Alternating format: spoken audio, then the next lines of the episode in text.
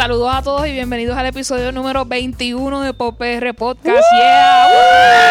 Ya antes ya son 21. Go Sí, us, go ahora us. sí es, Legal. es un adulto, es legal, ya, ya puede ir a la guerra y puede ir preso, lo que, todas esas cosas. Ay, que no vaya preso. Beber en, en Estados Unidos. Comprar una casa. Exacto. Puede todas comprar una casa de HGTV con Joanna Gaines. Mira para allá, pues somos adultos ahora. Ajá. Este, recuerden que este es el podcast donde estamos discutiendo lo que escuchamos, vemos y leye- leemos. Antes de comenzar, siempre tenemos que decir quiénes somos PopR Podcast, eh, comenzando con nuestra querida Luxana. ¿Cómo estás, Luxana? Hey, hey, pues bien, ¿verdad? Contenta aquí de ser adulta finalmente. Este, completa como, como mini humanita de podcast. Súper. Este, Alegrito, ¿cómo estás? Sobreviviendo. Pero bien, muy bien. Sí, es que Alegrito ha sufrido de salud en estos días, así que te está recuperando, pero aquí lo tenemos este para que participe hoy en el podcast. Y como siempre, yo soy Eu. Este, esta semana ha sido más matadora que nunca para mí. Este, ah, estaban, como les he comentado, ha habido varios cambios en mi trabajo y ahora tengo que trabajar casi el doble, pero estamos bien. Hashtag estamos bien. ¿Te están pagando el doble? Eh, sadly, no. That's always the catch. Claro.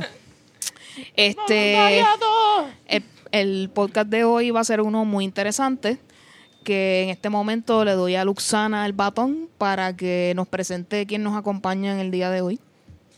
Eh, pues tengo aquí a dos chicos eh, del Frente Ciudadano eh, que son parte de la organización Auditoría Ya. Eh, denos, denos un, un- Bueno, primero díganos un poquitito sobre ustedes y después nos hablan sobre... Ok, bueno, pues. eh, mi nombre es Alexandra Cortés y formamos parte del Frente Ciudadano por la Auditoría de la Deuda. Ok. No hay ninguna organización que se llama Auditoría Ya, ese es el nombre de la campaña como tal. There we go. Yo no era la especialista, era ella, así que ella me está diciendo. Y aquí va a estar conmigo. Ah, hola, yo soy Eduardo. ah, también soy parte de la organización Frente Ciudadano por la Auditoría de la Deuda. Nada, estudiante de la Universidad de Puerto Rico, maestría en Administración Pública, énfasis en finanzas. Cosas súper aburridas a veces, pero in- últimamente bastante interesante con lo que está pasando en Puerto Rico. Ah, nada, y me gusta hablar un montón y chilling. Nice, nice. Estás en el sitio indicado entonces. Yep. Pues entonces, eh, explícame entonces en detalle qué es lo que hace la organización y desde cuándo forman parte de ella.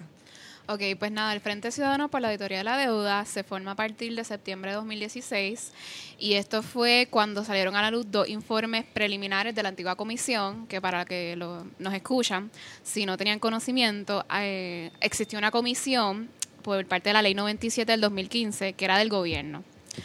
Bueno, por mucha burocracia, no quisieron nombrar los miembros, al final no le quisieron desembolsar los fondos y ya cuando entró este gobierno de partida, eh, terminaron derogando la ley. Eh, Pues nosotros dijimos, bueno, si no la va a hacer el gobierno, la hacemos nosotros.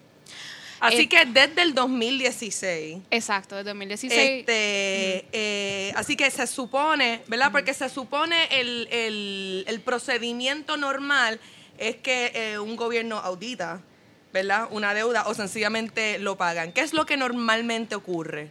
Ok, creo que Eduardo. Um, lo que el procedimiento normal um, como tal no existe, um, porque en Puerto Rico lo que está pasando es algo especial.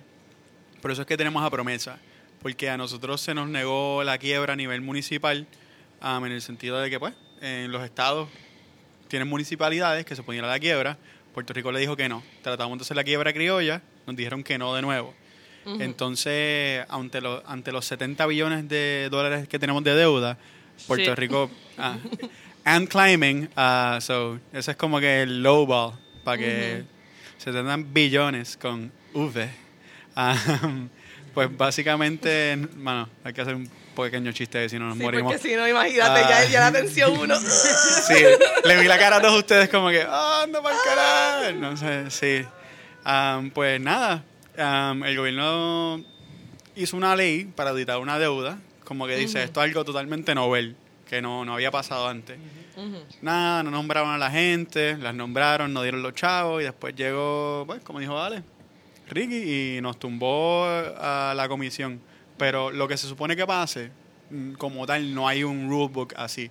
Hay ejemplos como Ale, como quién también hizo esto internacionalmente. Eh, más de 18 países, por ejemplo, Ecuador, Brasil, eh, Francia, España, eh, Grecia, etcétera, Detroit también hizo una auditoría. Pero para aclarar que ahí siempre ocurre mucha confusión, el Frente como tal es un grupo organizado de ciudadanas y ciudadanos que buscan impulsar y monitorear la auditoría de la deuda pública. Nosotros no somos quienes auditamos, nosotros trabajamos en conjunto con la Comisión por la Auditoría Integral de Crédito Público, que ellos son quienes van a auditar y va- quienes van a dirigir esa investigación. Este, ustedes son los que están haciendo que eso ocurra. Exacto, estamos haciendo la campaña ahora para recaudación de fondos, estamos haciendo promoción por las redes sociales, estamos haciendo actividades, charlas, eventos para traer este tema a la esfera pública. La esfera pública y, y que todo el mundo entienda, ¿verdad? Y conecte los puntos que tiene que ver la crisis día a día con, con la deuda y con la auditoría y entienda la importancia de la misma. Ok. Este. Ah, este, no, estoy, estoy Sí, escuchando, este, eh, es cierto, eh, como aquí la contable en esta mesa, eh, un, un procedimiento de auditoría para una deuda tan grande nunca lo, o sea, nunca lo ha habido realmente, eso es cierto. Este, sí, cada gobierno pues tiene dentro de sus leyes la, la posibilidad de decidir si entiende que es lo suficientemente necesario como para hacerlo y para eso hay leyes y para eso está la ley que ellos estaban hablando.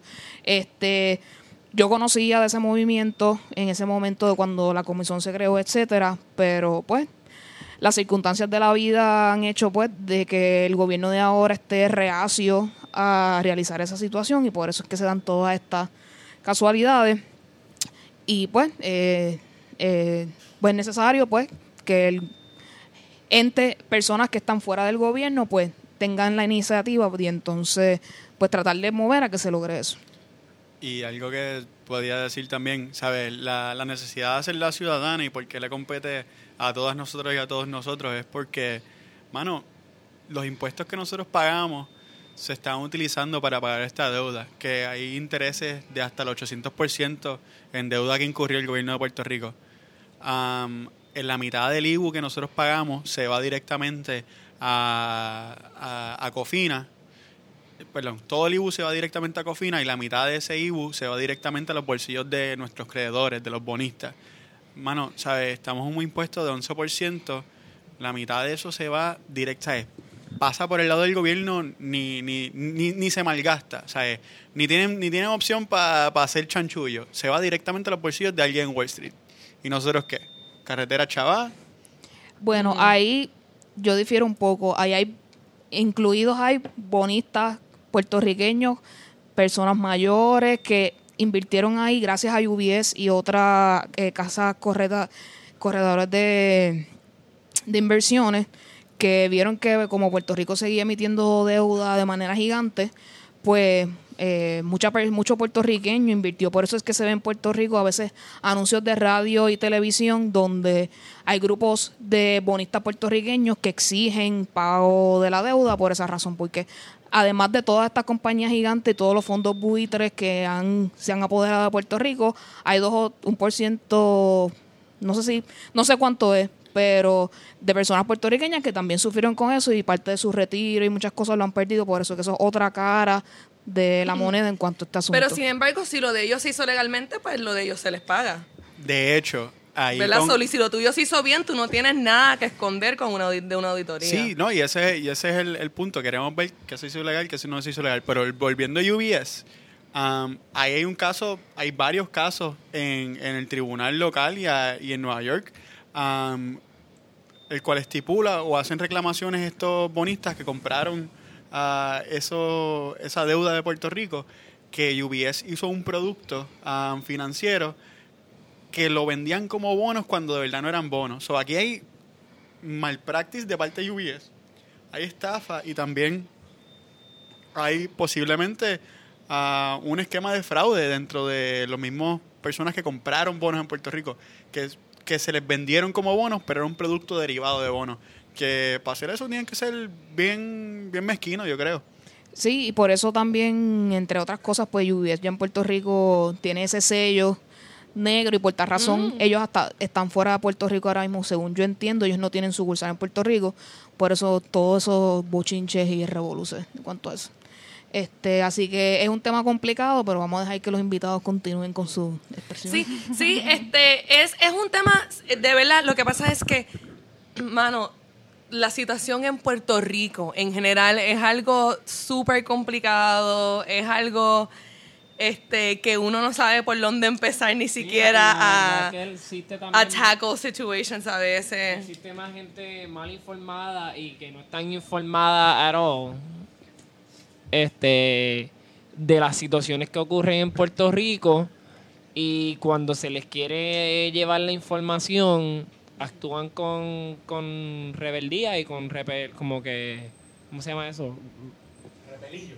Como con repelillo, como que ah, no quiero empezar a hablar de esos temas ahora, tú sabes. Ok, sí, pero eso también viene una pregunta que mucha gente nos dice, pues, ¿qué tiene que ver esa duda con nosotros? ¿Por qué tenemos que estar preocupándonos nosotros de, de auditarla. Pues nosotros somos los que vamos a, a jodernos Eh, completamente. Exacto, esa es la respuesta sencilla. La respuesta sencilla, como mencionó Eduardo, es que nosotros la, la estamos, la vamos a pagar.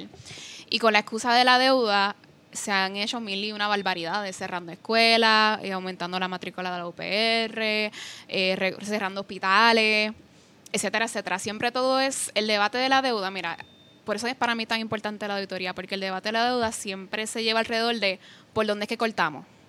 Por dónde es que cortamos eh, para pagar. Pero eso no debería ser el debate. El debate debería ser si lo que tenemos de deuda efectivamente es legal y es legítimo. Y si se hizo con el consentimiento del pueblo, porque eh, se supone que la deuda que se emita sea una deuda eh, a beneficio de la población, ¿verdad? Sea una deuda que sea para, para todas nosotras y nosotros y claramente eso no lo vemos. Entonces, también yo veo la auditoría como un mecanismo, un instrumento de analizar críticamente la política de endeudamiento de un país. Y es una manera de aprender de, de nosotras y nosotros mismos y entender qué fue lo que nos llevó aquí y cómo en un futuro, independientemente de cuál sea nuestro estatus, seamos colonia, seamos país soberano, lo que sea, cómo podemos evitarlo, porque al final de todo estamos subyugados al sistema económico mundial, que es el sistema capitalista, que es el sistema este neoliberalista. So, eso hay que tenerlo en cuenta. O sea, la auditoría, además de una cuestión de rendición de cuentas, que es importante, súper importante esa cuestión de rendición de cuentas y transparencia, es una, un instrumento de aprendizaje. Entonces, para que sepan algunas cositas que ya se revelaron en los informes que iba a ir a hablar sobre eso anteriormente, los informes preliminares de la antigua comisión, que a pesar de que no tenían fondos, ellos sí comenzaron sus trabajos. Eh, al final los derrogaron, pero comenzaron sus trabajos y lograron sacar dos informes preliminares. Entonces ellos estimaron conservadoramente que hasta un 50%, Boom. conservadoramente, podría ser ilegal. Eh, estimaron, dijeron también que es muy probable, por no decirlo certero, que la Autoridad de Energía Eléctrica infló su, su informe de recaudo. Porque tú sabes que cuando a ti te dan prestado, tú tienes que probar que tú vas a poder pagar eso en un futuro. Y pues la E, este, asesorada por su, por su firma, pues infló sus bonos. También que lo que estamos pagando, la mayoría es intereses. Es intereses y es honorario. Este, son, mu- o sea, son muchísimas cosas que si cuando nos vamos ahí investigando y a ver, o sea, de lo que estamos, de lo que recibimos y lo que estamos pagando para atrás, que ellos quieren, o sea, más del, del 100%, hay unos intereses que se estiman que llegan a un 800% o más, pues, tú sabes, eh, Una pregunta que yo siempre he querido hacer. ¿Ilegal dónde? ¿Ilegal en Puerto Rico? ¿Ilegal en Estados Unidos? ¿Dónde? Am, depende. Porque, Yo tengo un montón de ejemplos que yo encontré en internet. no, pero... Ok, pues le- la, la pregunta de la legalidad es, ah, es importante, pero no nos compete directamente. Pues, Como te digo, nosotros no somos un tribunal. Nosotros vamos, nosotros somos, queremos ser una comisión para la verdad. Queremos poder levantar la evidencia y presentarla de una manera intachable. Hay ilegalidad aquí, ilegalidad allá. Um, queriendo decir, uh, si se violó el límite constitucional uh, de la deuda en Puerto Rico, que la constitución dice no más de, ¿cuánto es un...? 15%. 15%. Un 15% de, de, de, de deuda sobre los ingresos de Puerto Rico estimados para ese año se puede emitir. Si se encuentra que COFINA, por, ah, por decir una, una corporación pública que lo es, am, fue un invento para violar el límite constitucional sin cumplimentarlo, el Tribunal Supremo de Puerto Rico definitivamente puede atender eso am, y se puede llevar ese pleito. La deuda también reside am, en su parte, o residía en su parte, en Nueva York, porque la mayoría de estos contratos am, que te ponen a las firmas de corretaje y las firmas emisoras de bonos te los ponen, porque no hay opción, se, se, tra- se, se litigan, si se llegan a litigar, en New York.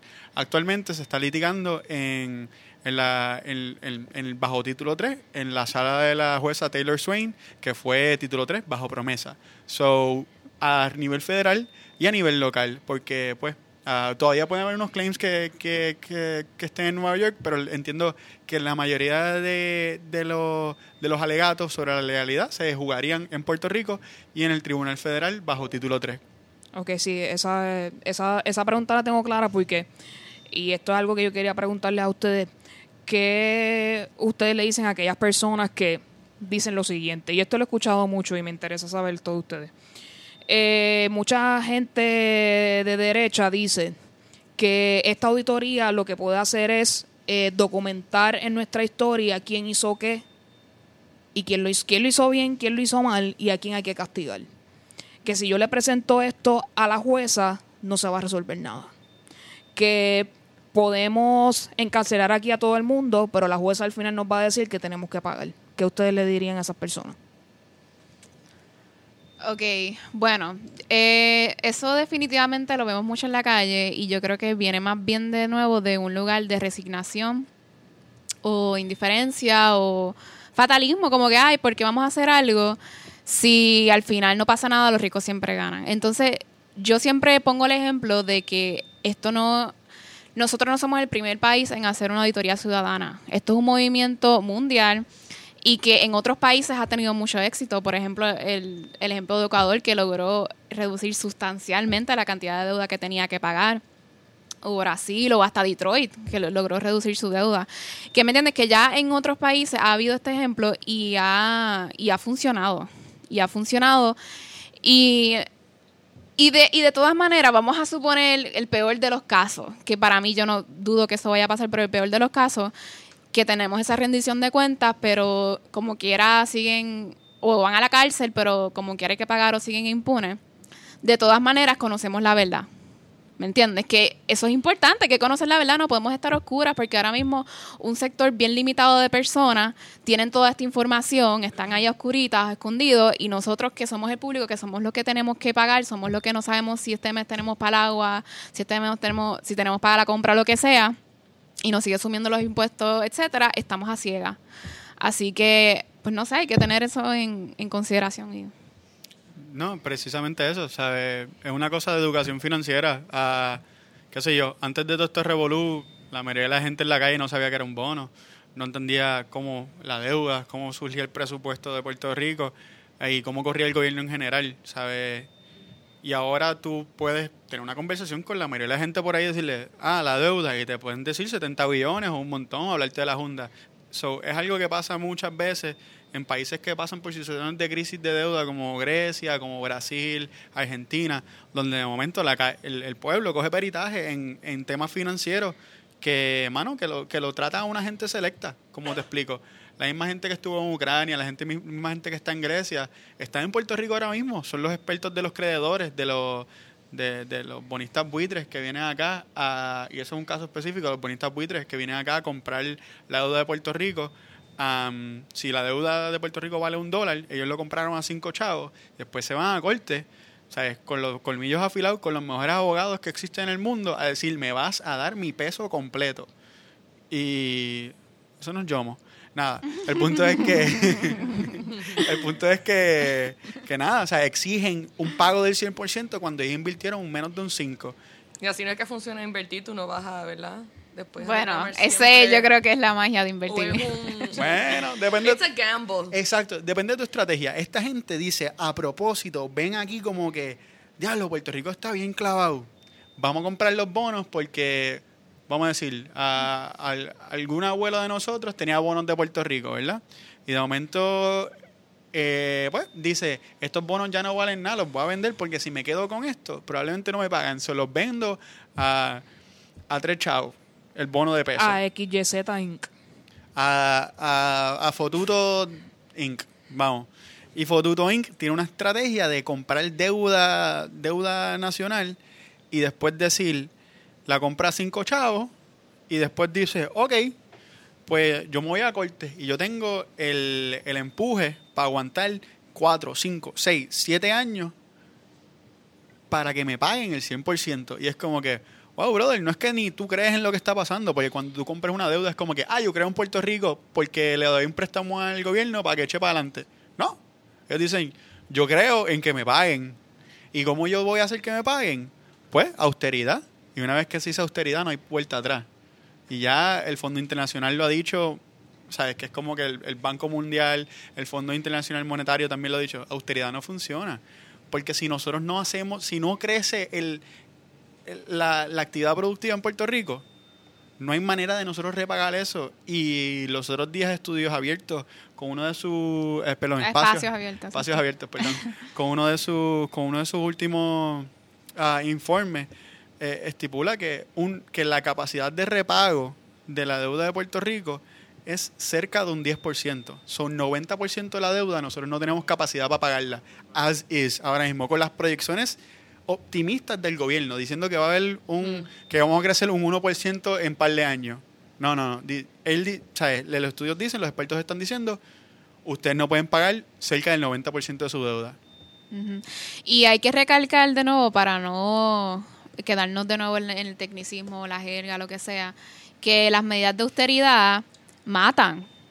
O sea, matan y son criminales y. Y lo vemos después de María cuántos muertos estuvieron y, o sea, y nos afectamos y ahora con el traslado de los niños, del cierre de las escuelas, o sea, esto es algo real, o sea, las personas quedándose sin pensiones, sin poder pagar, este y también, por ejemplo, yo quería mencionar una historia que a mí me tocó mucho investigando este el tema de la deuda, de un, un trabajador de farmacéutica jubilado que él se suicidó frente al Parlamento griego para el 2012. Básicamente diciéndole, escribió una carta diciéndole, mira, este, me suicido porque para mí no hay otra solución.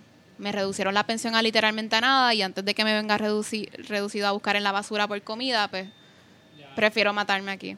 Así que es fuerte, o sea, y lo vivimos. O sea, es bien difícil a veces ver la crisis porque es algo que pasa dentro de las casas, ¿me entiendes? Y a veces mucha gente, la gente ve los, ve los malls llenos y dice, ay, aquí no hay crisis, pero sí hay crisis, hay crisis y lo sentimos y está dentro de nosotros, dentro de nuestra familia, dentro de toda la gente que se ha tenido que ir en la diáspora. Este, así que es importante conectar eso. Y también otra cosa que bien importante lo que Eduardo de educación financiera, que además de un instrumento de aprendizaje, la auditoría también serviría como un instrumento de empoderamiento esa ciudadana o ciudadano, porque mucha gente a veces tiene este misconception que la política es tú votas cada cuatro años y ya. Y si por el que tú votaste está haciendo algo mal, pues te lo tienes que chupar porque votaste por él. Y eso no es así. Nosotros No. como ciudadanas y ciudadanos tenemos el derecho de exigir es control eh, sobre quienes nos gobierna y tenemos el derecho de exigir transparencia y rendir esas cuentas. No es como que, ah, me lo tengo que contar. No, eso no es así. Entonces, de una manera u otra, a, a a medida de esa educación, que va a ser uno de los retos del frente, hacer accesible toda esa información y que la gente pueda entender, eh, pues a manera de educación, eh, se empodera al ciudadano eh, y, y vamos por ahí. O sea, Sí, el primer poquito- paso to stand up for ourselves. Eh, y Sí, como que, y, y que tiene, y tiene- va a tener la capacidad de analizar la información que se le va a brindar y escoger cuál va a ser la manera en que va a, eh, primero, expresarse acerca de eso y segundo, si va a luchar por qué lado, porque vamos a hacer, vamos a hacer el abierto y decir, o peleo por un lado o peleo por el otro, me vuelvo más fotuto o me vuelvo más... eh, Activista. Este, ¿Qué esta gente va a hacer para resumir un poco? Eh, una auditoría es una persona se va a sentar en una mesa como la que estamos nosotros y va a tener una montaña de papeles gigantes aquí al lado suyo. Como la casa de MacPato. Porque las, emisi- las emisiones de bono tienen un montón de papeles así gigantes y uno, uno a uno lo van a ver. De, eso se escoge unas muestras y unas cosas, pero para simplificarlo. Ellos van a ver cada uno de esos papeles. Y ellos se van a, a- a- van a analizar y van a ver dos cosas. Si numéricamente hace sentido, o sea, los números, si uno más uno es dos. Y segundo, si lo que se llaman las leyes y regulaciones que van de acuerdo con eh, ese tipo de emisión de deuda se están cumpliendo o no según la evidencia que se muestra ahí. Este, y entonces ellos van a hacer una conclusión acerca de todas esas cosas que ellos investigaron en ese momento. Así que para que usted sepa lo que ellos van a hacer, eso en un resumen es lo que... Qué bueno que lo trajiste, Eugenia, porque también quiero añadir que la auditoría que estamos proponiendo, además de ciudadana, que ciudadana significa que va a ser de nosotras para nosotras, del pueblo para el pueblo, financiada completamente por nosotras, eh, que es integral. Integral significa que va a tener cuatro procesos diferentes de investigación. La primera es eh, la que todo el mundo conoce, que es la auditoría financiera. La auditoría financiera brega con los números. Eh, ahí se determina cuánto realmente se debe de principal interés y cuán fue el método de repago para esa emisión de bono. La segunda es la forense. La forense brega con la legalidad de cada emisión de bono. Eh, la tercera es la de cumplimiento. La de cumplimiento brega con el desempeño de todos los actores involucrados, ya sea personas individuales o la banca, porque la banca tuvo un rol bien grande aquí, que a veces la gente no, no entiende esto. Y la última, que yo pienso que es, más, que es la más importante, es la auditoría de rendimiento, porque esa nos va a decir si realmente eh, nos benefició de alguna manera esa inversión y en qué se utilizó ese dinero. Porque te doy un ejemplo bien claro. Eh, para el gasoducto eh, se cogió un montón de dinero pres- prestado y ese proyecto nunca se hizo. Entonces, ¿a dónde vino a parar ese dinero? Porque si el gasoducto no se hizo, pues ¿para dónde, ¿para dónde vino a parar ese dinero? Ese es otro buen punto. Es como que, ¿dónde están nuestras estatuas de oro que no que entre con esos 70 millones? Yo te, te puedo, te puedo descartar una parte, no va a ser todo. Una, pa- una parte es en nómina. Porque, y eso pasa mucho en el gobierno, ellos emiten bonos y dicen que es para algo, pero realmente termina siendo para pagar la nómina del gobierno. ¿Por qué? Porque sabemos todos, por secula seculorum, de millones y millones de años, que el gobierno es gigante. Y hay un montón de personas al cual el gobierno le tiene que pagar. Si hacen su servicio bien o no lo hacen, esos son los 20 pesos. Pero hay que pagarle a la gente. Así que una gran mayoría de ese dinero, estoy bien segura yo y debería estar usted segura si una persona lógica se pagó en nómina. Cuando quizás ese dinero se supone que se hubiera utilizado para otras cosas. Así que en parte otras conclusiones y razonamientos llegarán, pero yo entiendo que esa es una que de la mata se cae. Así que estamos bien evidentes en la necesidad de la auditoría y ahora eh, este grupo está empujándola. Así que, ¿qué ustedes están haciendo y cómo los demás podemos ayudar? Y how can we make this happen para que haya luz al final del túnel largo y oscuro en el que está Puerto Rico? Ay, María. No sé, Luxana, tú yo he escuchado los últimos podcasts y últimamente estás como que bien pesimista. ahí. No, pero estoy diciendo, estoy, estoy diciendo, o sea, Está pues, buscando que- la luz al final del túnel, ella está buscando... Estamos buscando, la estamos buscan- buscando la luz, pero estamos en un túnel. Largo y No miserable. fui. Estamos como que Gollum y queremos ser Smeagol. No, pero yo te entiendo porque a mí me pasa este. Puerto Rico está como el, el túnel ese de Naguabo. Pero llegamos, llegamos. No sirve para nada, pero bueno para pasa es que regatear. soy yo y yo, la- o sea, yo, ¿verdad? Lo que te estás diciendo ahorita de que, ah, quizás hay gente que, que, no, que no ve la crisis y yo creo que ya a esta altura, si tú no ves la crisis, tú estás en una posición de privilegio que, anyway, like, o sea, cuando haya revolución, tú tienes que esconderte. Eh, a rayo, espérate. Oh, wait.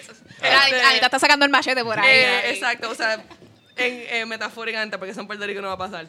Pero este, la revolución puede venir de una manera intelectual y económica, pero aquí nadie va a coger machetes, ¿verdad? Si lo Bueno. hacen, yo voy a estar ahí como que... ¿qué Nos vemos en la Yupi, ¿Qué nos vemos en la Yo creo, yo creo que la, el intelecto está para hacer una revolución. Sí, sí. Sí. Voy Y- empezando con la auditoría. Y más que es, Este, hoy yo estoy bien lejos del micrófono. Ay, gracias, Eduardo. Este, por acomodármelo. Siempre Eh, la, la, revo- la revolución intelectual existe porque la juventud se ha preocupado por resolver situaciones de mucho tiempo. Y Y eso po- como por ejemplo, que como yo hice su ustedes. iniciativa, claro. Ah, y las iniciativas de cada una de esas personas que se encargan de este grupo, de este grupo de diría activismo social. Sí, sí. Activismo Full. social, sí, sí. full, full. Y yo creo que eso sirve de ejemplo para hasta para los niños. Y eso yo no lo había visto presente hasta este año cuando ocurrió la, la marcha del, del 1 de mayo, que había más niños que en otro momento. Este, esta pregunta ya la tenía en mi mente, obviamente como educador, ¿cómo tú le explicarías a un niño la deuda que hay en Puerto Rico? O el proceso de... Ok, cool. Pues primero no contesté la pregunta de Anita. Pero la sobre el Eso, lo- tintero. eso es para el, eso es para el final, no te preocupes. Claro. Después de Ok, eso. Lo ponemos, lo ponemos en hold. Yo sé exactamente dónde Sí. volver. Ese es el volver. Sí. Perdón. ¿Cómo le explicaría a un niño lo de la deuda? Wow. Ah, bueno, me dieron una super... El, el ejemplo que nosotros siempre utilizamos es que, por ejemplo, si tú vas a un restaurante y vas a comer lo que sea, siempre tú pides la cuenta, ¿verdad? Entonces tú no vas a pagar algo sin que te den el recibo de lo mismo. Ese es el ejemplo más simple, ya sea recibo de, del agua, de la luz, que la gente aquí si le cobran un centavo más de la luz lo pelean, pero entonces no pelean la deuda. So, casi siempre es eso, como que mira, es el ejemplo básico. Si tú vas a un sitio, tú pides el recibo para saber lo que vas a pagar. Sí, o sea, eso es lo, básicamente lo, lo, lo más elemental que se puede expresar algo tan complejo como una auditoría ciudadana integral de la deuda del crédito público. o sea, es, un, es un montón, pero algo o sea, super cool que hacían que hacíamos los estudiantes de la UP, que debe estar por ahí dando vuelta. Teníamos un recibo gigantesco um, que era pues de los 70 billones y pues algo emblemático como que miras tu recibo de compra pero no miras el, el recibo de la deuda y, y, y, para mí eso es lo más que lo la imagen más visual que tenemos de y, ma- y táctil también porque es algo de que terminas tu comida y llegas que te hayan cobrado todo lo que tú ordenaste si te si te cobran de más pues ya tú sabes lo peleas si te cobras de menos pues hay gente honesta en este mundo Ay, gente honesta, es verdad. Y yo, tam- yo también, este, como que le diría un poco de una analogía quizás en su hogar, por ejemplo. Este, ¿te acuerdas que antes quizás íbamos a tal lugar, a tal lugar, a hacer tal cosa y ahora no lo podemos hacer porque estoy corta de esto y esto? Ah, porque mamá y papá tienen que pagar todas estas cosas a un precio más alto, quizás. O, o sea, dejarle saber que pues quizás la calidad de vida que tenía antes no es la misma que antes y que eh, influye esa. Quizás. Y, y también, ¿sabes? Esto, algo bien personal, ¿sabes? Yo era, pues, yo creo que aquí estamos más o menos todos en un age group más o menos relacionados, pero, ¿se Yo soy acuerdan? un adolescente. No, no, tú eres un bebo, ¿sabes? Tú estás barely legal. Um, el, el punto es que, que nada, que, que estamos bregando en esta época de, de crisis um, en la cual nosotros estuvimos pues pendientes a lo que pasó en el 2007-2008 con la crisis global financiera. Y a mí personalmente en mi casa, ¿sabes? Casi perdemos la casa dos veces. Um, mis padres se quedaron sin trabajo, mi hermano se quedó sin trabajo. Y yo me crié en, una, en un clima de, de, de inestabilidad financiera. ¿Sabe? No nos, no nos, se pudo arreglar las cosas que se pudieron arreglar y, se, y pudimos retener la, la casa y los carros y qué sé yo, porque Claro. pues mis papás tenían el privilegio de tener um, pues ese tipo de preparación y, y- y tiempo para lidiar con eso. Pero, mano, ¿sabes? Psicológicamente es un montón para un chamaquito y para un, para un adolescente tener que ver como de momento, ¿sabes? Tus papás están llorando porque no pueden pagar la casa, tú, el- tú, tú- algo que tú, que tú no imaginabas, que hay una grúa al frente de tu casa tratando de llevarse un carro porque la, la hipoteca se disparó a un montón porque era un término variable y, y, y, y estar, y no, saber, no saber, eh, dentro del privilegio, no saber de dónde voy a pagar el colegio y mis papás decirme, tal vez te tengamos que mover a la escuela pública porque pues no hay chavos para el colegio privado, ¿sabes? Un montón de cosas que pues que, que, que calan en uno y te dan un montón de ansiedades. Llegué a estar deprimido cuando chamaquito y pues llegué a, a tener muchos traumas de esa, de esa índole. Y cuando tú vienes a ver que eso fue privado. Ahora el sistema público entero en Puerto Rico está erosionando y nuestras poblaciones más vulnerables, a los niños, a las personas de, de necesidades especiales y los ancianos, están No. viendo cómo se les desmantelan los servicios uno a uno. Y sin mencionar el, el estado tan pobre de salud mental que había en Puerto Rico. Imagínate ahora, ¿sabes? Sí, ahora es. Ahora, ahora está exacerbado, todo el mundo está pasando de una crisis ah, atmosférica a una crisis emocional. en medio de una crisis financiera, teniendo dos crisis emocionales. Es, es un montón, uno se siente ahogado, ¿sabes? No sé Sí. ustedes, pero yo estoy en la calle y, y siento la presión de... Sí, sí. Nos estábamos ahogando y ahora es el triple de agua que tenemos encima porque Claro. Como- entre, entre María y todas estas cosas que han sucedido, pues hace más evidente la necesidad de educación. Yo quiero de- eh, el vaso estaba medio lleno y ahora lo llenaron tanto que se está desbordando. Me siento desbordado, sí. Wow, en verdad lo que me dijiste me, me, me llegó, me llegó porque yo también tuve una situación similar en mi familia, en mi adolescencia, que, o sea, muchas peleas y toda la cosa por eso mismo, por esa inestabilidad financiera, ¿me entiendes? Que eso afecta a tu salud mental, afecta los traumas psicológicos que puedas tener con tu familia, las relaciones, ¿me entiendes? Que una cosa siempre tiene que ver con la otra y todo se conecta, así que... Gracias por compartir, en verdad me llegó esa historia porque la sentí aquí también. Y yo No, creo gracias, que todas Gracias, también. de verdad, porque Claro que sí. traíste esa anécdota que es tan personal. Y, y yo creo que es bueno demostrarle a los niños que exista esa fragilidad, por decirlo así, en todo el sentido de la palabra. Yo creo que por más transparente como nosotros, ¿verdad? Realmente le pedimos también a los adultos que seamos, también hay que ser transparente con los niños porque a veces pensamos que ellos no entienden y ellos en realidad a veces en su inquietud es porque quieren saber. Yo siempre les contesto mis preguntas, por más absurdas que sean. Pero muchas gracias por contestarme No, esa pregunta. no, no, gracias por hacerla. Pero este, lo que tú, lo que Alexandra me preguntó ahorita de que estaba super down, es que es precisamente, no precisamente eso, pero sí eh, es como las cosas han seguido empeorando y no solo, exacto, yo lo veo en mi vida inmediatamente. O sea, ya yo no tengo carro, yo no tengo ahora mismo los medios económicos para tener carro de nuevo por un buen tiempo. Me paso pues cacheteando el carro de mi hermano que pues este sí tiene dinero. Yo veo a todo el mundo alrededor mío, gente que pues han tenido que entregar su casa y mudarse con familiares o entregar apartamento, irse con su- un montón de cosas. Este, y a veces yo estoy como que, qué sé yo, pensando en que no tengo para pagar cosas y yo como que yo no sé cómo la gente aquí paga las cosas y entonces me dicen, ajá, yo tampoco pago mis cosas, yo estoy súper atrasada en la renta, el otro está súper...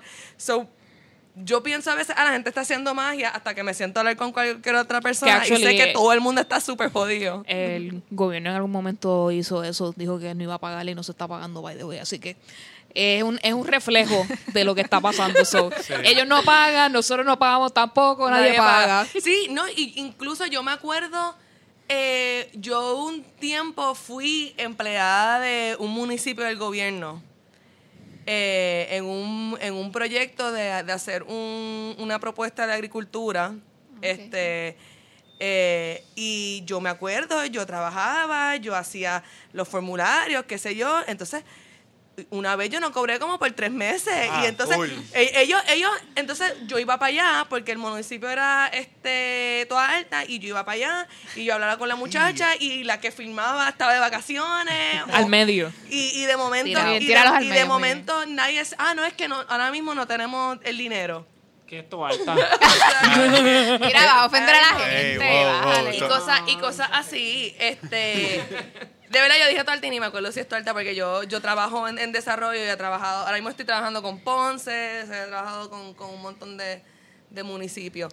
Pero ajá, eso pasa un montón y, y, y esa- yo, yo me acuerdo, yo sentirme como que, ok, y o sea, yo no le puedo decir ahora como que a mi celular, como que mira, pues el municipio todavía no me ha pagado. so, Te pagó en tres meses. Ellos pueden picharme a mí, pero yo no puedo pichar mis Deja que el municipio escuche este podcast. Es que no, no- no creo que haya sido ni toda alta, de verdad ni me acuerdo. Porque.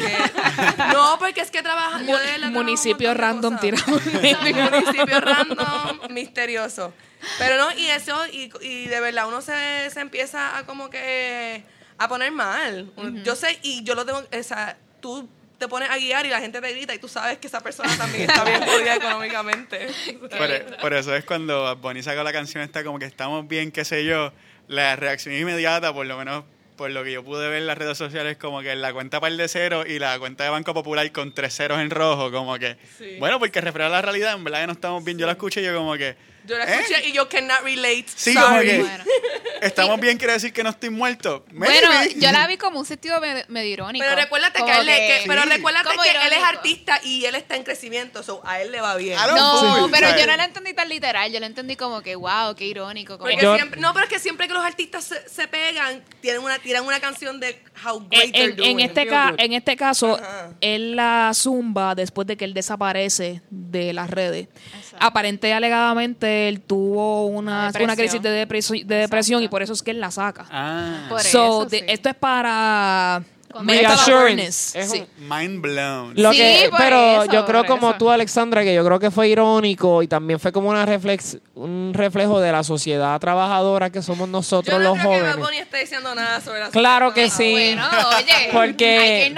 Estamos bien, Es, pero, que él, es que literalmente le está trabajando. pero mira, yo, yo soy un joven trabajador y yo tengo un par de ceros en mi cuenta y mírame, yo estoy cool con ustedes Sí, aquí. 51 centavos ahí estaban. Y así. yo tengo 8 con, con 42 probablemente. Es como que a pesar de toda la mierda, pues sigo respirando. Ajá. Así fue que yo la tomé como que. Sí. Yo lo, Probablemente. eh, yo- a mí, o sea, yo sentí que la canción era sobre él. Y como les dije, generalmente cuando los artistas eh, son, tienen ese boom, sí, porque es que todos lo han hecho. O sea, todos se pegan y cuando están en, lo- en el top tiran una canción o a veces hasta un álbum entero de cómo están Pero, súper. ¿sabes que Me encantan estas conversaciones porque vemos cómo interpretamos el arte tan diferente. ¿Cómo la tomaste Claro. tú? ¿Cómo la tomé yo?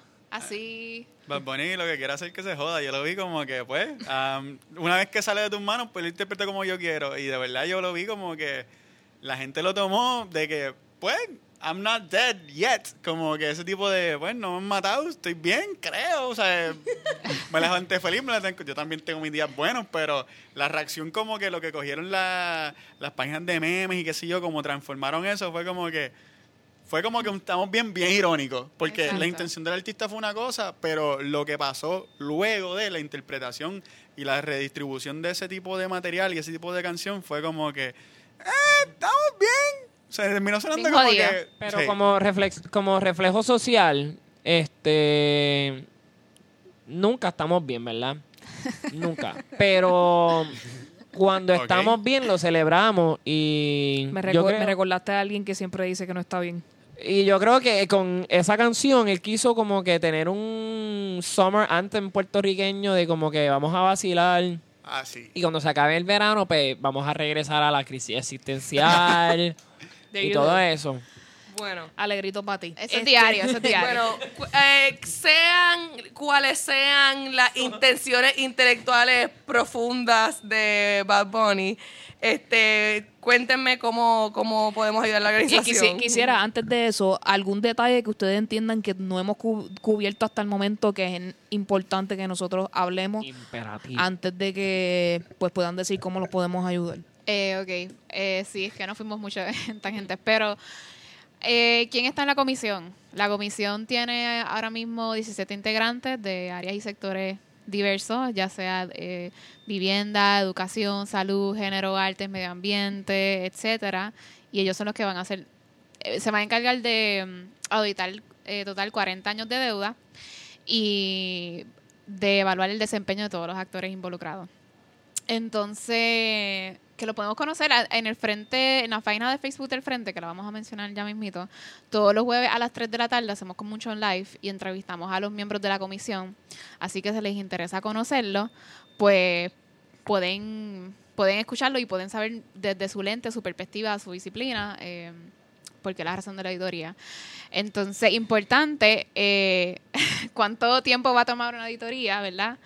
Am, tenemos estimado que la comisión anterior hizo un estimado de que son 37 mil horas de trabajo. Y en total, en total, los 40 años de emisiones de deuda van a ser em, 5.6 millones en total. Pero nosotros lo que vamos a hacer es que lo vamos a dividir en fases. Eh, seis fases. Ahora mismo estamos en la fase número uno Y en la fase número uno estamos tratando de recaudar 500 mil dólares. En esta fase se van a auditar los años 2012, 2013, 2014 y 2015 que como sabemos son los años más recientes que por lo tanto van a tener la información más actualizada y son los años en los cuales se emitió la mayor cantidad de deuda. Que por ejemplo te doy el año, creo que fue el 2014, que se emitió, creo que fueron 32 mil millones. Que ya si se audita ese año ya tenemos casi la mitad de 70 billones. Imagínate. Entonces que aunque vamos a suponer que solamente hagamos esa fase, yo creo que haría El mundo de diferencia. Exacto, una diferencia grandísima. Este, pues, exacto, tenemos, estamos tratando de llegar a 500 mil, ahora mismo yo creo que estamos por 28 mil, ¿verdad? Sí, estamos cerquita de los 30. Estamos por ahí, poquito a poquito, pesito a pesito. Este, y pues nada, ¿cómo nos pueden ayudar? Bueno, nos pueden ayudar. Una preguntita antes Zumba. de eh, el acceso a la información. Eh, ya los canales están abiertos para que cuando ustedes vayan a, su- a auditar la información se las den, porque yo entiendo que este una de las cosas que realmente me preocupa, que ustedes hagan todo este esfuerzo y se trate de hacer todas estas cosas y después cuando vayan a ejecutar la información no esté disponible. Eh, ¿cuál, ¿Qué es lo que está pasando en ese asunto? Bueno, pues ahí am, el gobierno se ha expresado, el gobierno de turno particularmente se ha expresado am, anteriormente que ellos no van a obstaculizar el, el proceso de una auditoría ciudadana, diciendo si ustedes quieren hacerla a fuego. Sabemos que eso no es verdad. ¿Por qué? Porque ya hay por lo menos dos casos que se ha llevado en el tribunal local am, para acceso a información relacionado a documentos de presupuesto y estados financieros ah, por los compañeros de espacios abiertos. Nosotros estamos claros que vamos a tener que ah, pelear por el acceso a la información. Me encantaría decir que, que sí, que le creo al gobierno y que a fuego nos van a dar toda la información que necesitamos. Esa es mi mayor esperanza porque así nos abarataría mucho el costo de pues tener que litigar en corte. Esto es información pública. Esto es una deuda pública y esto no pertenece a todas y a todos. Yo no veo por qué yo tenga que ir a corte para saber, para tener los bond bibles, para tener todas las correspondencias entre, entre, la, entre la firma de corretaje y los oficiales de gobierno. Porque esto es una transacción pública. Ah, está además de parte del gobierno ah, hacer a diferentes grupos ciudadanos gastar dinero en litigios cuando ellos hablan de transparencia consistentemente, cuando su plataforma fue de, trans- de transparencia. Así que estamos ready y sabemos que parte de la estrategia va a ser ir al tribunal a buscar el derecho a la transparencia que nos compete a todos y a todas. Perfecto. Es, también es para que la gente sepa que eh, el proceso va a ser largo, que son muchas etapas que hay que pasar para que se puedan comenzar a hacer estas cosas, así que que no se pierda la esperanza en cuanto a eso, que hay muchas cosas, hay mucha base que lograr primero antes de, pero que se puede lograr.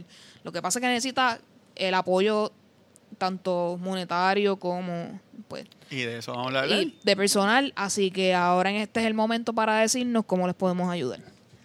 Ok, bueno, pues la manera más fácil de ayudarnos y la que estamos buscando ahora, pues es donando dinero. Eh, pues ah, tenemos una página, auditoriaya.org. A través de la página puedes donar por PayPal con tu tarjeta. Tenemos también una cuenta en la cooperativa eh, de las piedras. Eh, tenemos ATH móvil. Déjame ver si lo encuentro por aquí, la ATH móvil. Cooperativa Las Piedras. Son para mantenernos, para mantenernos dentro del sector. Este, también si nos quieren ayudar, mira, estamos buscando voluntarias y voluntarios. Este es el momento especialmente para salirnos del área metro, eh, eh, acabar con eso metro, metrocentrismo.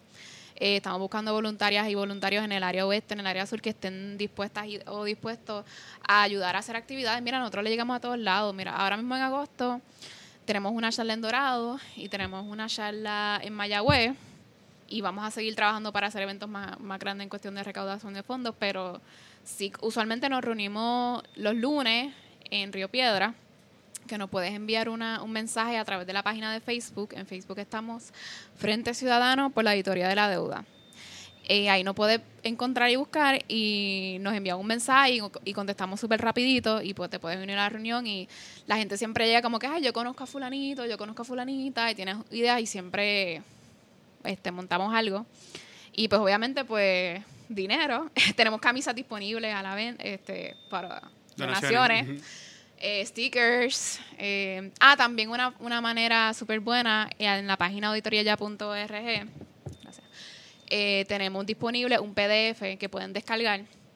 Que si descargan ese PDF y lo pegan, qué sé yo, en su área de trabajo, en la escuela, donde sea, que contiene información sobre la auditoría de la deuda, pues es bueno porque ayuda a spread la información. Teniendo conversaciones con sus personas cercanas, ya sea familiares, amistades, compañeros de trabajo, etcétera, ayuda porque estás poniendo este tema en la boca de las personas y en el pensamiento. Entonces me, pasaron por aquí el ATH móvil. El ATH móvil es 939 456 8168 939 456 8168 y de nuevo nosotros hemos ido en actividades, qué sé yo, el 4 de julio nos tiramos para la playa, hablando con personas. Y esto es, yo siempre digo, mira, esto es ciudadano, esfuerzo conjunto, pesito a pesito, lo que tú puedas donar, en verdad, hace la super diferencia, lo que sea, porque sabemos también que aquí en Puerto Rico, pues, sí hay un grupito de burbuja privilegiado, pero la mayoría, como tú dices, estamos struggling para pagar cosas, así que esto es poquito a poquito. Y nada, ya sabes, si, si tienen alguna idea para un evento, si quieren participar de voluntarios, pueden escribirnos a través del Facebook. O pues si no, pues en la, en la página donando dinero o a través de la TH móvil. Nada, mi favorita es como que hablarle a tu vecina PNP, ¿sabes? Sale, rompe un poquito ese, habla con tu vecino de derecha que te va a decir un par de cosas bien locas. Como que, qué sé yo, habla con tu, tu tío super pipiolo que no cree en hacer la auditoría y cree simplemente abolir la deuda por completo, ¿sabes? Engage fuera de tu, fuera de tu círculo. um, Ya lo son como que los extremos más brutales de ambos. full, sí, sí, pero, y Suelta, abajo. con los seguidores del Lúgaro también. Full, sí, con los seguidores. Yo, yo- yo me perdí de algo. Sí, porque está llamándonos un grupo extremista. Lugar bots. No, no, no, no, no, no, no, nada que ver, nada que ver. Mira, de verdad que habla con todo el mundo. Yo de verdad siento que aquí parte del ejercicio es romper el cerco ideológico y decir, mira, aquí con, con hacer esta tarea todas y todos ganamos. No importa que tú creas en la independencia, en la libre asociación, que tú creas en simplemente en la estadidad o, o creas en una en, en la lo que en, en la Confederación Pancaribeña, si tú crees en eso, hay que hacer una auditoría. Si tú crees en la cosa más loca del mundo, hay que hacerla porque de ahí nosotros aprendemos y con los primeros ejercicios van vamos a entender lo que está pasando en Puerto Rico y nada, ¿sabes? Nadie me va a pegar un tiro en la calle, digo, hopefully, por expresar mis sentimientos y mis pensamientos políticos. So, yo soy una persona que cree firmemente en tomar ese espacio y, y engage con las personas de lo más posible. Wow, sí, full. Definitivamente, así que spread the word y coopera para que pues este movimiento pueda continuar y pueda hacer todas esas cosas y que al fin nos enteremos what the hell happened. Sí, y si tienen alguna duda, de nuevo nos pueden escribir en la página de Facebook. También tenemos Instagram, Auditoría Ya. Twitter es Frente Ciudadano. Y, Compra la camisa. También. Este, sí, full, que cualquier cosa, de nuevo, nosotros contestamos súper rapidito, estamos disponibles, le llegamos a todos lados. Siempre estamos ahí. Pues este, muchas gracias por toda la información que nos dieron acerca del Frente Ciudadano para la Auditoría de la Deuda. Definitivo. Este, eh, vamos entonces a montarnos en el barquito más light de este episodio para darle un poco de sass, que ya Alegrito empezó a darle por ahí sus toques de alegría, así que este vamos para el rincón tuitero rápidamente. Este, Primero, eh, el corillo de Guardians of the Galaxy escribió una carta en conjunto apoyando a James Gunn y que pues que su despido de la película de Guardians of the Galaxy 3 fue algo injusto y toda esa cosa, que no se debe juzgar a la persona por lo que escribió hace mil años atrás. Cuando son chistes, que eso es otra cosa, la comedia y, y cuando realmente it's gone too far or not, eh, otro bochinchen.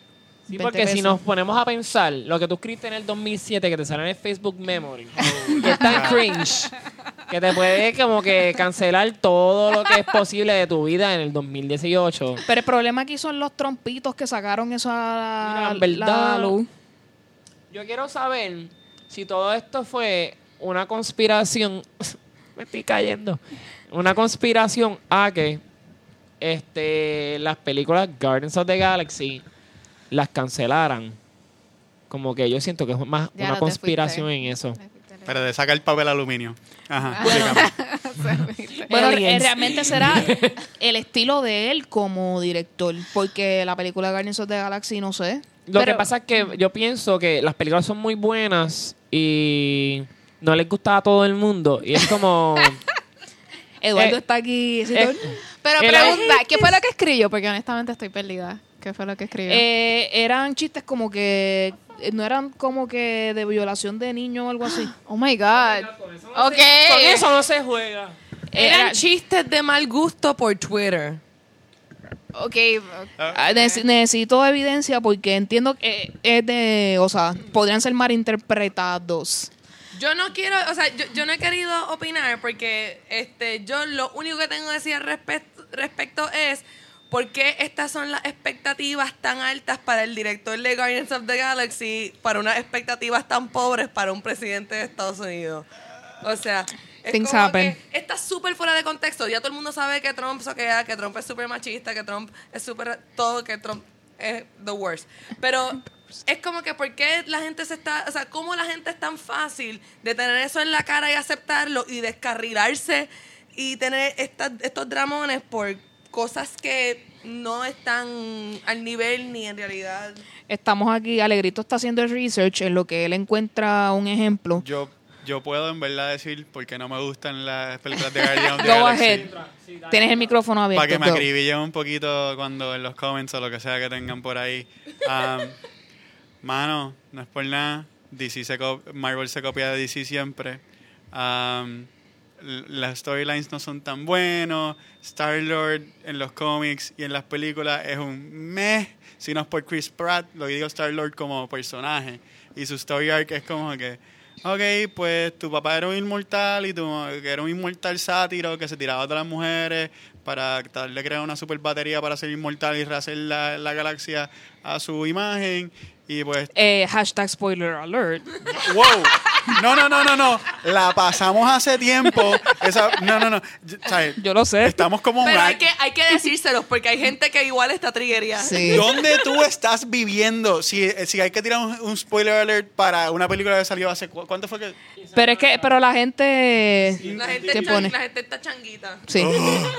La regla... la- o sea, si está en DVD, no spoilers. O sea, no, no existe el spoiler. Está en DVD, brega. DVD todavía ley, existe, una buena ley. Bu- Sí, los DVD existen. Netflix. Netflix. Blu-ray, Blu-ray. Me Algo más Ale, real. Ale haciéndome sentirme viejo aquí ahora mismo. Am, pero, pero nada, de verdad que pienso que en general. es cuestión de. Tú vas a Redbox. Uy, fo. No, o sea, la última vez que yo fui a Redbox, nunca devolví la película, fue Interstellar. ¿Te la compraste? Muy bien. Fue como que se me olvidó, gasté como veintipico de pesos y yo, puñeta. Y nunca volví porque yo dije, sé que se me va a olvidar de nuevo devolver la película, así que... Picheo. Me, me tardé porque sin querer abrí una, una, una noticia Here we go. y la noticia la noticia lo que decía era que como que en tiempo en el tiempo en el que estamos viviendo que están tratando de enseñarle derechos a las mujeres y a los niños para liberarlos de ese abuso sexual pues como que obviamente pues se ve de mal gusto Nada, yo pienso que I, I have many opinions on this. Ah, también lo que, lo que tú dijiste porque el presidente puede ser así y un director no. Mano, porque el presidente responde como que a una base electoral que dijo, fuck it, estamos all in contigo. La corporación responde a unas presiones socioeconómicas que es como que, mira, si tenemos una persona aquí en el momento Me Too en Hollywood, nos va a caer un backlash. So, vamos a perder dinero.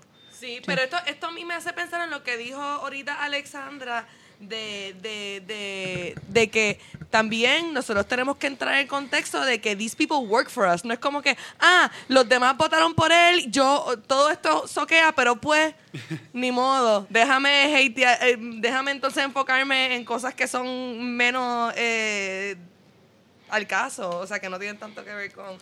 O sea, yo Eh, eh, entiendo podemos llegar a la conclusión lo que es más es fácil que- derrocar a un director de una película que a Donald Trump. Esa es la conclusión. Claro, o sea, yo entiendo la logística del asunto, pero igual el, el hecho, pues, no, de, ¿sabes? no deja de sorprenderme. No deja de ¿Cuántas vidas sorprenderme. arruinadas por Trump? Millones. ¿Cuántas vidas arruinadas por James Gunn? No sé. A Eduardo porque vio la película y no le gustó. Porque me tuve que mamar una hora y pico. Docenas, docenas. Docenas. Pues vamos a pasar entonces a la noticia candente que está por Twitter. Eh, bueno, y realmente en Puerto Rico. Eh, tirotearon a alguien en el hospital Lima de Caguas. Diablo, sí. Resulta ser que el tipo era novio, whatever, de la Miss que está en todos lados, Patricia Corsino. Si usted no sabe quién es, no se preocupe por buscarla, la va a encontrar en un momento. Este, aparente y alegadamente, y esto es una noticia que salió bien hace poco, unos minutos atrás, el tipo en la calle, su muerte vale, valía millones. Aparente y alegadamente es un bichote extra super duper. Así que la persona que lo mató tiene que tener el bolsillo bien lleno ahora mismo porque su vida valía millones. Así que para que usted vea, eh, el narcotráfico está heavy. Lo sabemos, ¿verdad? Pero este y todo ese dinero que se lava allá abajo de y que todos esos narcotraficantes que le para el ¿Le que no lavan el sabía dinero con, le- con OxyClean o con, o con Mr. Clean? que mucho de ese dinero, que- aunque usted no lo sepa, va para campañas políticas por si acaso. Este, pues están haciendo de las suyas por ahí, así que usted tenga cuidado hasta en el hospital. Que no vayan a ir a, a donde usted a darle tres balazos. Ah, y para colmo, la mamá del tipo estaba en el hospital. Oh my God. Es que, honest, es ¿Y que cómo el tipo fue? se fue. ¿Saben quién fue? ¿O? Exacto. Y el tipo salió del hospital lo más contento y feliz. Por eso, esa es la cuestión de que tú entras a un hospital con una pistola, mates a alguien y, sa- y, el- y sacas el hospital y sabes que el hospital, primero que el parking es una mierda. Y Tienes que pagar un montón. Y segundo, que te- tuvo que subir un montón de pisos y como que nadie lo cogió. Eso es lo que más me... Aquí know. el sonidista va a hablarnos algo. Por favor, ilumínanos. Lo más difícil es tú decir, voy al hospital a morir de una enfermedad. No. Lo más difícil es decir, no voy a ese hospital porque me tirotean. O sea, tu miedo no es de esto, porque la seguridad allí siempre ha sido bien pobre. Y, y eh, se supone que hayan que si cuatro personas máximo por, por a veces por cuarto de visita y hay como 60 personas dentro de un cuarto. Tú dices, señora, o sea, la señora del lado está moribunda y al lado hay una familia de 72 cantándole cumpleaños a la doña de otro lado. Así que a la mamá del tipo, usted demande por ahí para abajo y quédese con ese hospital. Eso es lo único que yo le puedo. Yo- yo tengo- Es una situación mega lamentable donde la seguridad de un hospital no existe, así que eso es reflejo de la algarete que está Puerto Rico en cuestión de pues De todo. la crisis. Es que, mira, en, si mal no me recuerdo, en Centro Médico esto pasaba. Y todavía había pasado recientemente donde cogen gente. O sea, el tipo se fue al garete de un tiroteo, lo llevan a Centro Médico porque está herido. Entran a Centro Médico y lo fusilan en la sala de emergencia. Yo, yo conozco a doctores que, que- y cirujanos que trabajan armados en Centro Médico, como que Wow. they are strapped. Um, no sé cómo me siento sobre eso, pero para tú ir armado a tu trabajo, que es un hospital, está el garete. Y lo otro, Wow. Sí, y lo otro. Real life. ¿Esto fue, fue por narco- narcotráfico o fue como que violencia de género o...? o- Eh, eh, la muerte. sí. Esto es narcotráfico porque si el tipo en la calle valía millones, eso Ah, fue que el bando contrario vino a bu- buscó a alguien y lo, y lo mandaron a matar. Eso está mandado a matar. Porque para que su para que su muerte cueste millones para el que lo mate, eso es narcotráfico. Sí, nosotros somos un narcoestado funcional. Yeah, definitivamente. Así que pues que en paz descanse esta persona y que tomamos conciencia de cuán cruda y difícil están las cosas aquí en este país. Este, vamos entonces a coger algo más relax. Este, Bad Bunny puso fotos en su Instagram haciendo snorkeling, así que Y se veía hermoso Bunny, en, esos- en el mar. Así que vamos a nadar todos con Bad Bunny. Honestamente, a mí no me gustaba Bad Bunny hasta que puso esa foto con la pipita con pelo.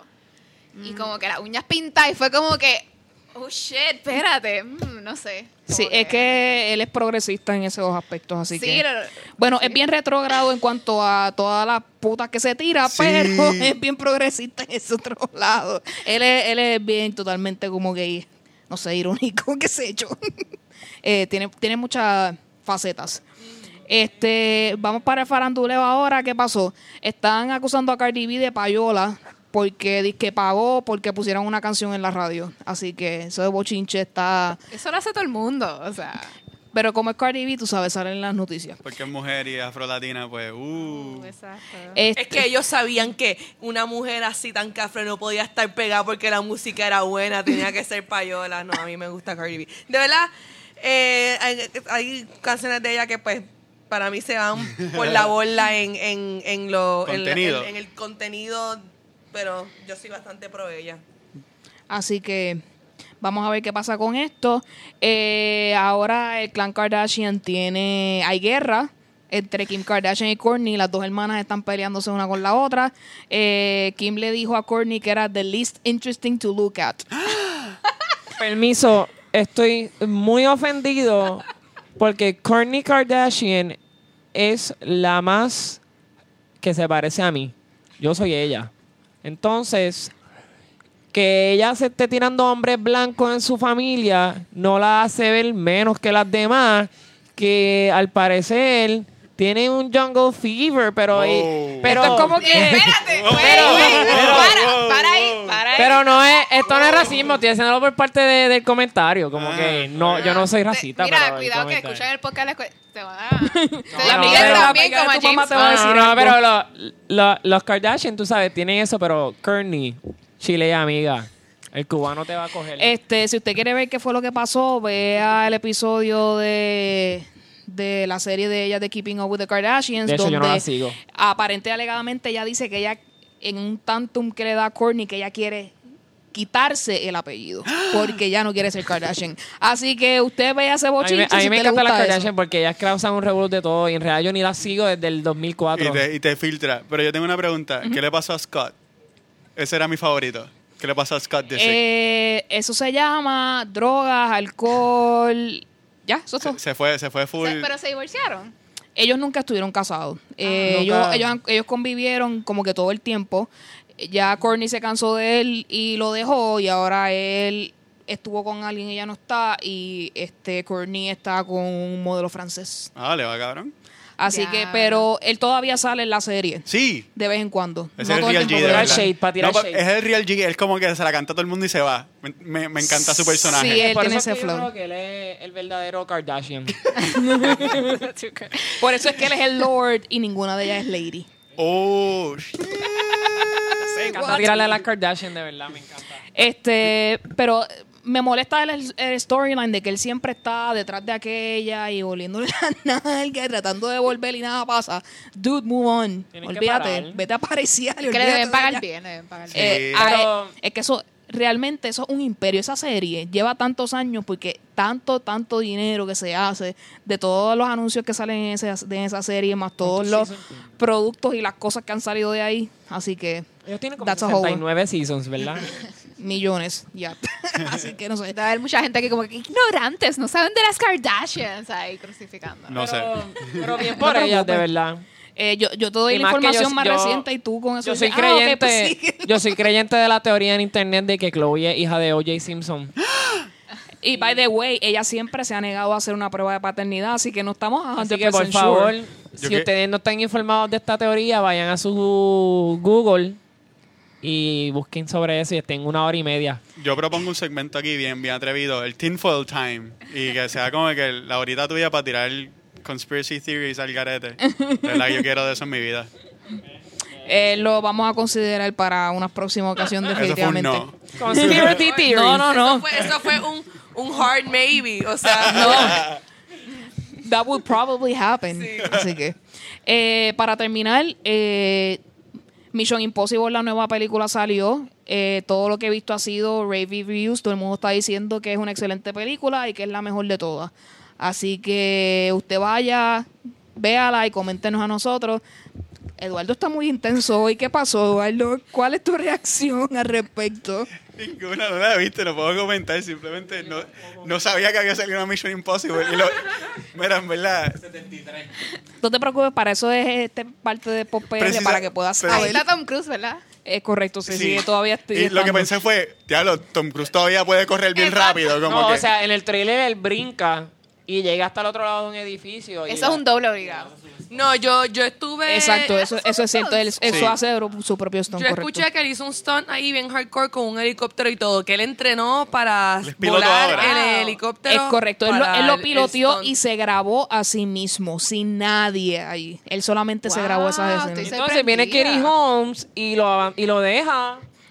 Ese es el poder de los, de los lagartijos, tú sabes. Sí, ese, no. ese es el poder de la cientología. Sí, cuando eres un Scientologist puedes volar y levitar y puedes ser... su- No, porque y él es como que el más alto, de verdad. Él es como que está, está L. Ron Hubbard y está él ahí Exacto. rozándolo. Eh, Qué brutal. That's what money makes in Scientology. Anyway, Yeah. este, también tengo aquí otra noticia que el jugador de baloncesto Blake Griffin le va a tener que Oh. pagar en child support esta cantidad. 258 mil dólares mensuales a la madre de su hijo. Yo quiero, yo- Gracias y yo quiero que ustedes sepan, yo soy el hijo perdido de Blake Griffin. Blake Griffin, si quieres ayudar con la auditoría, literalmente un mes de tu child support no, nos cuadra nos cuadra la primera fase. Definitivamente Ah, hit puede- us up. ¿Oíste? Así que se ve como puertorriqueño. Sí, sí, full. Se parece al hijo de, el hijo de Bulbo si fuese como que mayor. Creció. Sí. Wow. ¿Verdad que sí? eh, da- eso fue lo que yo pensé instantáneamente. He's the ¿cierto? fu- Él es del futuro. Ay, señor. Bueno, este, el nene se ve en los, en los Instagram que está jugando baloncesto, así que a lo mejor puede ser el Blake Griffin del futuro, quién sabe. Este, pues llegamos al momento del podcast en el cual cada uno recomendamos algo que alguien debe escuchar, leer, ver, lo que sea, ir a un lugar. ¿Qué cosas podemos hacer? Luxana, recomiéndanos algo, por favor. Este, pues les quiero recomendar que vean, es que todavía no ha salido, pero va a salir pronto, eh, el episodio del último Dulce Compañía Live, porque yo canté mi primera canción original, Amar en Secreto, así que ahí está mi debut como cantante. Yay. Eh, y también eh, Onyx hizo comedia y le quedó súper brutal ahí. Eso la Y sí, gente se murió riéndose, así que It's fun. ahí, ahí. Y el show estuvo brutal Yo fui, también. estuvo pero bueno, estuvo bueno. Definitivamente estuvimos ahí y lo pudimos ver, así que Alegrito, ¿qué me recomiendas Tengo esta muchas semana? cosas que recomendar. Primero que todo, tómense sus vitaminas Para que no se enfermen para que no tú. se enfermen. Tomen mucho jugo de china y de piña también. Cosas así, bien naturales. Me encanta, me encanta. Lo segundo, por favor, salgan afuera. Este, observen el sol, observan todos esos nutrientes. Esta semana se vio Marte, así que. Y, exacto, se vio Marte. Entonces, ahora vamos, esa era la parte filosófica, espiritual, física. Ahora vamos para lo mundano. Este, vean en Hulu, este, si eres un seguidor de anime, pues comencé a ver My Hero Academia. No lo puedes ver doblado, lo tienes que ver subtitulado. Y es mucho mejor la experiencia porque aprendes un poco de otras culturas, como por ejemplo el japonés.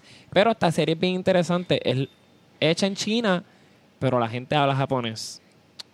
Muy bien. Entonces continúo. Ah. ¿Viste qué brutal? Lo que quería comentar es que vayan al cine y vean Mamá Mía con su mamá para que se vea Para, para llorar. para que sea bien experi- la experiencia sea de tu mamá mía, ¿me entiendes? Wow. ¿Me entiendes? Brutal. Yes. Y eso. Also De very la deep. mamá tuya. Exacto. Eh, Alexandra, recomiéndanos algo, por favor. Ok, bueno, eh, quedándonos con el tema de la auditoría, si a alguien le interesa conocer más sobre esto, les recomiendo el site cadtm.org. Esa es la página oficial de la Comisión por la Abolición de Deudas Ilegítimas. Para que vean que es un esfuerzo mundial, hay muchísimas referencias que yo me paso leyendo de ahí y aprendo. En cuestión de libro, les recomiendo el libro de María Lucía Fatorelli, que lo pueden encontrar gratis por ahí PDF en Google, que se llama Auditoría Ciudadana eh, Pública. Em, no recuerdo el resto del título, pero es de María Lucía Fatorelli. Es una eh, nota más light. Em, pues no sé, lo que estoy viendo ahora mismo. Teni- terminé de ver Orange is the New Black y honestamente ese final me foqueó bien cabrón. No voy a dar ningún spoiler. Cuando- Por favor. Estaba, estaba llorando. Por favor. Yo estoy por el cuarto episodio. No voy, a tirar, no voy a tirar ningún spoiler, pero después de la muerte de Pusey, la serie que se- fue cancelada para Emanuel. Es que sí, o sea, para mí esa serie es bien problemática. No voy a entrar ahora mismo mis opiniones full de esa serie, pero sí vi el último season. Y otra que estoy viendo ahora es Twin Peaks. Si a alguien les interesa el Yes. trabajo de, de David Lynch, pues. Twin Peaks es Está el en Netflix. nacimiento de muchas teorías de conspiración. Oh. There you go. Eduardo, llegó tu momento. Recomiéndame, recomiéndanos algo. Mira, um, yo les recomiendo un podcast de NPR, se llama Planet Money. Creo que este es el, el flow de, de podcast. Es sobre, pues nada, sobre historias interesantes. ¿Sabes cuáles? Sí. Pues so- sobre historias interesantes que tienen que ver con el mundo de finanzas y economía. Um, y lo, lo tratan bien al, al detalle de día a día. Tienen eso, ese podcast y me ha ayudado un montón a entender un montón de ideas súper complejas de manera simple y súper entretenido. Como que en una de ellos manufacturan una camisa y la siguen desde... Ese episodio está súper brutal, se llama The Planet Money, Planet Money T-shirt. Um, la diseñan y la manufacturan y ellos van paso en paso siguiendo la, la cadena de distribución global y siguen como que la camisa desde Guatemala a todos lados. Qué cool. So, en verdad que en verdad que está súper chévere y Planet Money a mí me gusta y es un podcast que te hace reír y pues no, no es particularmente nefasto en su ideol- ideología económica, pero es muy bueno. Um, cosas que estoy viendo. Terminé de ver Star Trek Voyager. Um, wow, ah, no sé cómo, sí, live long and prosper everybody, me están tirando el Spock sign aquí. Todos somos vulcanos acá. Um, Star- I guess eso es lo que inmediatamente todo el mundo hace. Ese es el default. ¿sabes? Es como que, ¡ja! jangueas, jangueas con una camisa de Star Trek y alguien te lo zumba y yo estoy por ahí como que comprando algo y me hacen como que así en la cara y yo, wow, y de momento me doy cuenta que tengo la camisa y hago como que, ¡ah! Como que le pero para prefiero eso a que me citen Captain Kirk, así que estamos Ah. ahí. También a mí me gustaría pensar, y esto va a entrar en un momento inapropiado, la, Ajá. las lesbianas vulcanas hacen así. Que si se tijerean, tú estás haciendo el símbolo internacional para Pero long live tijerearse. prosper. Ah, mano, No quiero decir nada. Star, eh, Star This Trek is lesbians. non-canon. Um, no sabemos. Esto tendrías que tú hacer fanfiction sobre amores lésbicos en Vol- Oh Vulcan God. Lesbian Lovers. Uh, Eso puede pasar ya. Alegrito, las quiero leer un BBLs fact son tuyo. la- las Oh my Vulcan God. Lesbian Lovers y yo creo que puede ser ah, algo súper interesante, pero yo creo que esto no es canon. Ah, Puedes escribirlo. Sí, Viene por ahí, eh, Viene por ahí, Corillo, Justin Moti. ok, um, pues, pues nada, terminé esa serie que es súper larga y... Es súper larga y tiene la primera capitana um, mujer en toda la serie y este, fue, fue, fue, fue, fue, fue, fue- fue cool, fue cool, fue cool. Está buena. No mi favorita, pero está buena. A mí, a mí, yo me crié viendo esas series y las películas y yo siento que Star Trek Voyager siempre fue bien innovador y como que bien way, bien way ahead of their time. Sí, Y para mí eso a mí me gustaba, como que las mujeres, la gente de color y todo el mundo estaba bien cool together y nadie estaba cantando Kumbaya, sino estaban como que attacking other planets. Muchas gracias por su recomendación. Este, aquellos Star Trek fans, por favor, no duden en contactarnos para que Dale. discutan aquí. Nosotros les dejamos saber sus opiniones a Eduardo para que puedan disertar al respecto. Este, que yo les recomiendo. Eh, estoy viendo Conman Case Files en Netflix. Si usted quiere saber cómo las personas, estos confidence men, engañan a la gente y logran sacarle miles y, y miles de dólares y después son juzgados y caen en la cárcel, pues ahí puedes averiguar cómo se hace. Eh, segundo, este, Netflix también hay un documental que creo que ese The Woman with All the Horses o algo así parecido. Que si usted quiere saber cómo una persona en un county en Estados Unidos se puede robar dinero del gobierno, ahí usted puede saber cómo se puede hacer. Y cuáles son las consecuencias de eso y cómo los counties pueden recuperar ese dinero. Este, les recomiendo entonces, ya que estamos hablando de, pues, eh, que estemos estables financieramente, eh, la compañía Inuit tiene una aplicación que se llama Mint. Eh, lo puedes usar para hacer tu presupuesto de tu hogar o del tuyo propio, de cómo tú manejar tus gastos mensuales. Y si, por ejemplo, estás proyectando, qué sé yo, comprar un carro, comprar una casa, pues eso te ayuda más o menos a ver en, con qué tiempo y qué cantidad de dinero tienes que ahorrar para poder lograr tus metas financieras. Así que ya que estamos hablando de que debemos pues educarnos y estar financieramente adelante, pues tenemos que meterle de esa manera. Así, así que Full. recomendado y también le pido a las personas que nos estén escuchando si tienen algunos otros tipos de herramientas que ustedes utilizan o sea, en sus vidas que ayudan a, la planificación financiera de cada uno en nuestro hogar, que nos los dejen saber para nosotros decirlo aquí en el podcast y ayudar a otras personas a que los puedan utilizar. Eh, quiero agradecerle a María Fernanda que nos escribió un email acerca de nuestro episodio de Harry Potter, eh, conociéndole, sabiendo, la sabiendo quién es. Ella es la fan número uno de Harry Potter que yo conozco, porque it's everything. Y gracias por pelearme por lo, lo de, Harry Potter y Hermione, porque esa era la intención del comentario, que la gente peleara conmigo, así que gracias por tu email. Este, eh, finalmente, repítanos, todas las redes sociales del frente es el momento. Ok, en Facebook estamos eh, Frente Ciudadano por la Auditoría de la Deuda, en Instagram estamos Auditoría Ya y en Twitter estamos Frente Ciudadano. Eh, la información para donar, eh, repítenla. Ok, pues nos pueden ayudar donando eh, a través de ATH Móvil. ATH Móvil es 939-456-8168.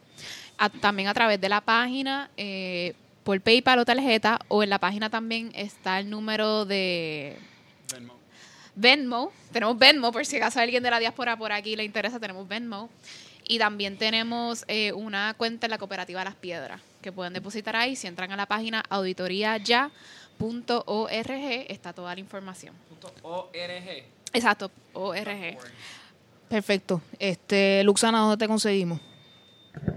Bueno, Luxana Music en YouTube y mi página de Facebook oficial Luxana, ahí es que me deben de buscar.